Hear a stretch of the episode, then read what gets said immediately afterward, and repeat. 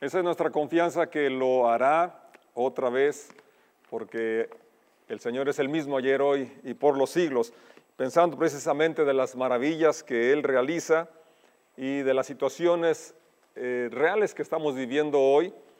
Eh, pues hemos, hemos estado, por un lado, declarando las promesas de Dios, por otro lado, cuestionándonos o preguntándonos por qué no hay respuesta a ciertas oraciones. Y leyendo el capítulo 11 de los Hebreos, ya lo has notado seguramente que hay un contraste muy marcado entre un grupo de personas que vivieron por fe y recibieron eh, lo, lo, que pidieron y aún más de lo que pidieron, pero otras que también están en el mismo capítulo como héroes, como personas que, que Dios aprobó y que no recibieron respuesta a sus oraciones. Y el capítulo 11 empieza diciendo que la fe es la certeza de que en verdad sucederá lo que esperamos. Es lo que nos da la certeza de las cosas que no podemos ver. El verso 2 menciona incluso que la gente de antaño gozó de buena reputación, alcanzó buen testimonio, dice otra versión. Y también dice el verso 3 que por la fe entendemos que el universo fue constituido, fue formado por orden de Dios, de modo que lo que ahora vemos no vino de cosas visibles. Y luego empieza a enumerar las personas de antaño que menciona el verso 2, empezando con Abel, que por la fe ofreció eh, una mejor ofrenda, una ofrenda aceptable a Dios. Quisiera que oráramos y continuamos. Padre, gracias por tu palabra que es viva, que es eficaz. Tú la enviaste para que por ella creamos y para que creyendo tengamos vida en tu nombre. Declaramos que así como desciende la lluvia, como viene la nieve a la tierra y la moja y hace que las semillas germinen y dan pan para el que come, semilla para el que siembra, así tu palabra no volverá vacía, sino que será prosperada en aquello para lo cual tú la has enviado. En el nombre de Jesús. Amén. Amén. Entonces, siguiendo la lectura, después de mencionar a Abel, menciona a otros hombres también de la fe y también a Sara, el verso 12 y el 13 dice, todas estas personas murieron aún creyendo lo que Dios les había prometido. Y aunque no recibieron lo prometido, lo vieron desde lejos y lo aceptaron con gusto. Coincidieron en que eran extranjeros y nómadas aquí en este mundo. Bien, ese verso, verso 13, está diciendo que algunos de ellos no recibieron lo prometido. Concretamente, Abraham, eh, la promesa de que iba a recibir una tierra, porque él anduvo, aunque después su descendencia la poseyó, él anduvo errante, él anduvo como nómada, no tuvo un lugar seguro. Cuando Dios lo llamó a la tierra que le mostraría, él, él caminó y como dije, y la Biblia lo menciona, pisó la tierra que después heredarían sus descendientes, pero él no la poseyó. Y aquí menciona el verso 13 que murieron sin recibir lo prometido, aunque lo vieron de lejos, y entonces dice ese mismo verso, coincidieron en que eran extranjeros y nómadas. Y creo que aquí nos va dando alguna enseñanza o algo que nos ayuda a sobreponernos en las limitaciones, las crisis, situaciones difíciles que algunos están pasando, eh, cosas que nos preguntamos por qué si Dios es bueno permite que pasen estas cosas malas en mi familia o en mi vida, por qué si hay promesas de sanidad yo no he sido sanado, personas que han estado luchando con el cáncer o con otras enfermedades dolorosas y realmente son eh, preguntas eh, justas eh, que, no, tenemos respuesta. A mí mismo me, tocó vivir de cerca la enfermedad de mi hermana Clara, que, murió hace algunos años con una enfermedad de las vías respiratorias, y la miré en su agonía y me decía que estuviera cerca, que la cuidara, y de, alguna forma ha experimentado situaciones eh, que sí nos hacen cuestionarnos por qué Dios no nos contesta, por qué Dios no nos responde. Y aquí lo, importante es entender que somos extranjeros en este mundo, que eh, vamos de pasada. Y ahora, el, versículo eh, siguiente que quisiera que consideráramos en esta lectura de Hebreos 11, que lo imprimí para tener la letra más grande y leer con más facilidad, dice el verso 16, sin embargo buscaban un lugar mejor, una patria celestial. Estando aquí en, esta tierra, en esta vida, tenemos que tener siempre el enfoque de que vamos de pasada, ya sea que tengamos una vida próspera o una vida con limitaciones aquí en la tierra, eh, buscamos eh, un lugar mejor y es la patria celestial. Nuestro, anhelo es estar en la presencia de Dios. Por eso Dios no se avergüenza de ser llamado el Dios de ellos, pues les ha preparado una ciudad. Tenemos de Dios preparada una ciudad. Como Pablo en un lugar lo dice, que sabemos que si nuestro tabernáculo, nuestro eh, cuerpo físico se deshace, tenemos de Dios un edificio, una casa eterna en los cielos no hecha de mano, refiriéndose al cuerpo eh, que vamos a recibir en la resurrección. Y lo compara con, con una tienda de campaña, una tienda de lona, con una casa, un edificio hecho por Dios en los cielos. Y menciona aquí Hebreos que tenemos una ciudad preparada por Dios. Luego narra el hecho de Abraham que teniendo al hijo de la promesa, Dios le pide que lo sacrifique y él lo, ofrece o va en, ese, en esa decisión de ofrecerlo.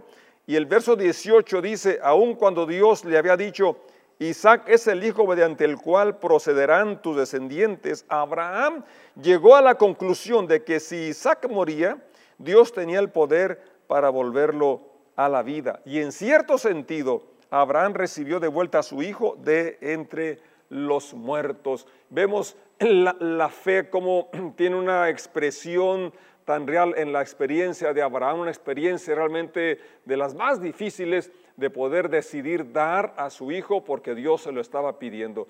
Y creo que también esto nos habla de la muestra más grande del amor de Dios, aún en medio de las limitaciones y sufrimiento que estés atravesando, porque de tal manera amó Dios al mundo que ha dado a su Hijo unigénito para que todo aquel que en e, él cree no se pierda, mas tenga vida eterna.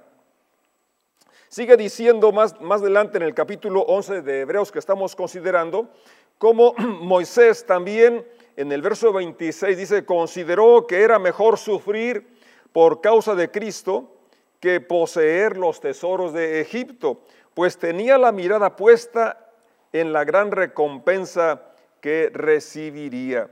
Entonces necesitamos tener siempre la mirada puesta en las promesas de Dios, que algunas se van a hacer realidad en esta vida y otras no se van a realizar aquí, sino hasta que estemos en su presencia. Y es allí cuando vamos a, se va a disipar toda duda, donde vamos a tener respuesta a las interrogantes a las cuales hoy no tenemos una respuesta.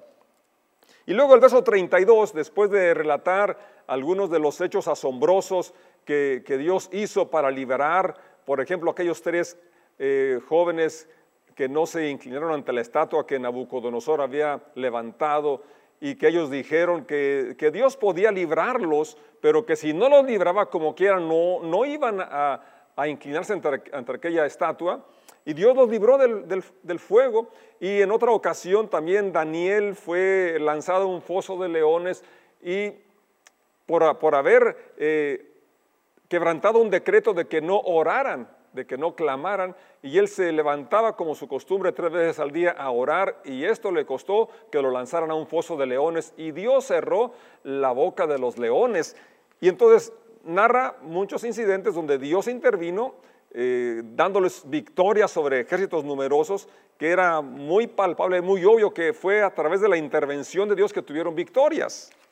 Y luego hace un cambio, o sigue diciendo, el verso 32, ¿cuánto más tengo que decir? decir, había personas que mencionó específicamente, pero otras que no. Se necesitaría demasiado tiempo para contarles acerca de la fe de Gedeón, de Barak y Débora, Sansón, Jefté, David, Samuel y todos los profetas. Por la fe esas personas conquistaron reinos, gobernaron con justicia, recibieron lo que Dios les había prometido, cerraron bocas de leones, apagaron llamas de fuego y escaparon de morir a filo de espada. Su debilidad se convirtió en fortaleza. Llegaron a ser poderosos en batalla e hicieron huir a ejércitos enteros. Hubo mujeres que recibieron otra vez con vida a sus seres queridos que habían muerto. Verso 35. Hace alusión, por ejemplo, a la viuda cuando el profeta Elías y Eliseo levantaron a aquellos muchachos que habían muerto. Y el mismo versículo que habla de que algunas mujeres habían recibido a sus hijos que habían muerto, dice el verso 35, sin embargo, pero, no obstante, otros fueron torturados porque rechazaron negar a Dios a cambio de la libertad. Ellos pusieron su esperanza en una vida mejor que viene después de la resurrección. Algunos fueron ridiculizados y sus espaldas fueron laceradas con látigos, otros fueron encadenados en prisiones, algunos murieron apedreados. Y aquí hago un paréntesis que Esteban, como relata Hechos, que se le llama el primer mártir cristiano, lo mataron a pedradas. Otros, a otros les cortaron, les, los cortaron por la mitad con una sierra, a otros los mataron a espada. Algunos anduvieron vestidos con pieles de ovejas y cabras, desposeídos y oprimidos y maltratados. Este mundo no era digno de ellos. Vagaron por el desierto y montañas, se escondieron en cuevas y hoyos en la tierra. Debido a su fe, eran hombres y mujeres de fe, que están en el mismo capítulo, pero que eh, a ellos Dios no los libró de las amenazas, no los libró de los peligros.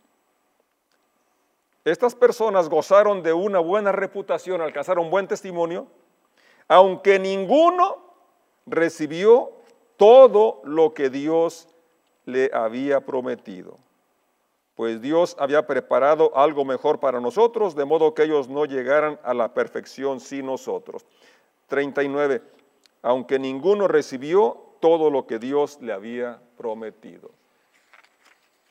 No sé de cuál grupo seas tú, si de aquellos que estás recibiendo respuesta a tus oraciones o no, y a, los que no están recibiendo respuesta a su, oración y se sienten de alguna manera eh, defraudados, decepcionados, pues realmente yo quiero darles ánimo y animarlos a que sigamos dependiendo de Dios y buscando en su presencia y en su palabra la fortaleza que necesitamos en esos momentos. Que eres un héroe de fe, que eres un hombre o una mujer de fe, aunque lleguen momentos de duda, de frustración. Asaf, un hombre muy espiritual, un hombre que David lo había asignado para que dirigiera la alabanza en sus tiempos, que escribió algunos salmos y entre ellos el 73, y nos habla de ese sentir también de frustración, de ese sentir de impotencia. Y quisiera compartir algunos versículos del Salmo 73. Empieza el verso 1 diciendo, en verdad Dios es bueno con Israel, con los de corazón puro. Y es una declaración importante que necesitamos hacer. En verdad, la realidad, Dios es bueno con el mundo, Dios es bueno con su pueblo, Dios es bueno conmigo, Dios es bueno contigo. Y luego dice la segunda frase del verso 1, con los de corazón puro. Y luego quizás ahí vengan algunas de las dudas o ataques de Satanás para decir, bueno, eh, si yo fuera puro de corazón, no me pasaría esto. Si yo tuviera fe, no, no pasaría lo que estoy eh, atravesando pero la verdad es que hay situaciones y cosas que vamos a atravesar aun cuando hemos sido justificados y tengamos un corazón lavado con la sangre de Jesús, vamos aún así a atravesar circunstancias inexplicables, ¿verdad? Y que no son meramente consecuencias de malas decisiones, sino porque estamos en un mundo caído donde hay situaciones que atravesamos los hijos de Dios, incluso personas dedicadas, personas consagradas, como el caso de Juan Bautista, de quien Jesús mismo dio testimonio que de los nacidos de mujer no había ninguno como él de grande. Y fíjate qué tremendo que Juan Bautista estaba en prisión por cumplir su, llamado, su ministerio, y Jesucristo podía liberarlo de la cárcel. Y no solamente no, no, lo liberó, sino que ni siquiera fue a visitarlo a la cárcel. Bueno, esto nos habla que hay cosas que no entendemos y que están dentro del caminar de la vida del cristiano y que esto no hace que Dios nos ame menos o que no sea real sus promesas. Dios es bueno, Dios es fiel y Él va a sostenernos. Siguiendo, regresando al Salmo 73, dice el verso 2, pero en cuanto a mí, es decir, decir, Dios es bueno, pero yo casi perdí el equilibrio, mis pies resbalaron y estuve a punto de caer. Qué tremendo, ¿verdad? Como a veces así nos encontramos, hemos perdido el equilibrio, eh, estamos a punto de caer y quizás hasta hemos caído. Pero este salmo nos da aliento, por un lado, cómo las personas espirituales podemos experimentar frustración, dolor y también podemos tener esos momentos de duda e incluso cierto enojo o ira contra Dios y podemos expresarlo porque no solamente el salmista lo expresó, sino que incluso quedó registrado, quedó escrito, para que veamos que tú y yo podemos ser honestos, transparentes con Dios, porque al fin y al cabo Él ya conoce nuestros pensamientos y sentimientos más íntimos. Y luego menciona por qué venía aquella situación sobre su vida y dice el verso 3, envidiaba a los orgullosos, los veía que prosperaban, y verso 4 dice, parecía que viven sin problemas. Y esto es aquí, hago una pausa porque luego sí vemos a personas que las vemos, se nos afigura que no tienen problemas, no tienen dificultades.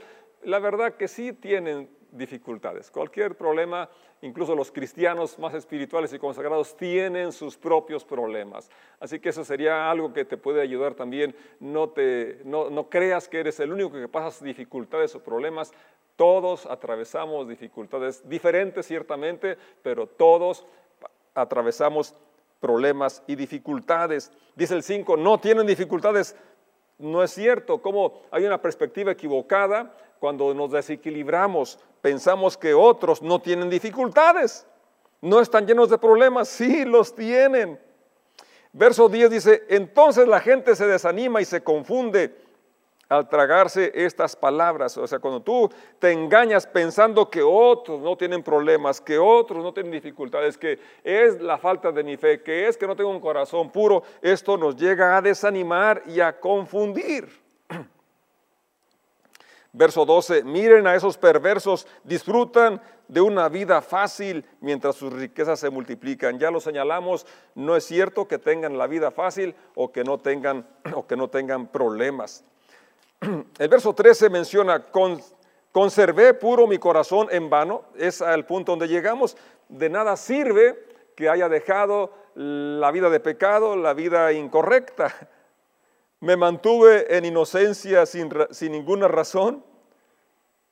Pues es una, una, respuesta que podemos decir que nunca va a ser en vano vivir una vida recta, nunca va a ser en vano vivir una vida agradable a Dios porque trae una paz interior, trae una, una, comunión con Dios que, que realmente vale la pena y nunca va a ser en vano, aunque quizás no tengas todas las peticiones y respuestas a tus preguntas que tú le has hecho al Señor.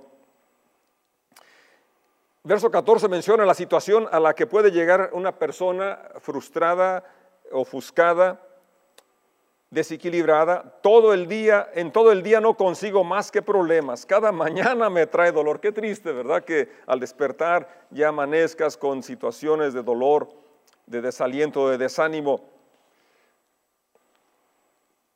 Verso 16, traté de entender por qué los malvados prosperan, pero qué tarea tan difícil. Y es una tarea que no tenemos que tomar. ¿Por qué vamos a estar preocupándonos por otras personas? Y el verso 17 es el meollo de este, de, este capítulo de mi tema.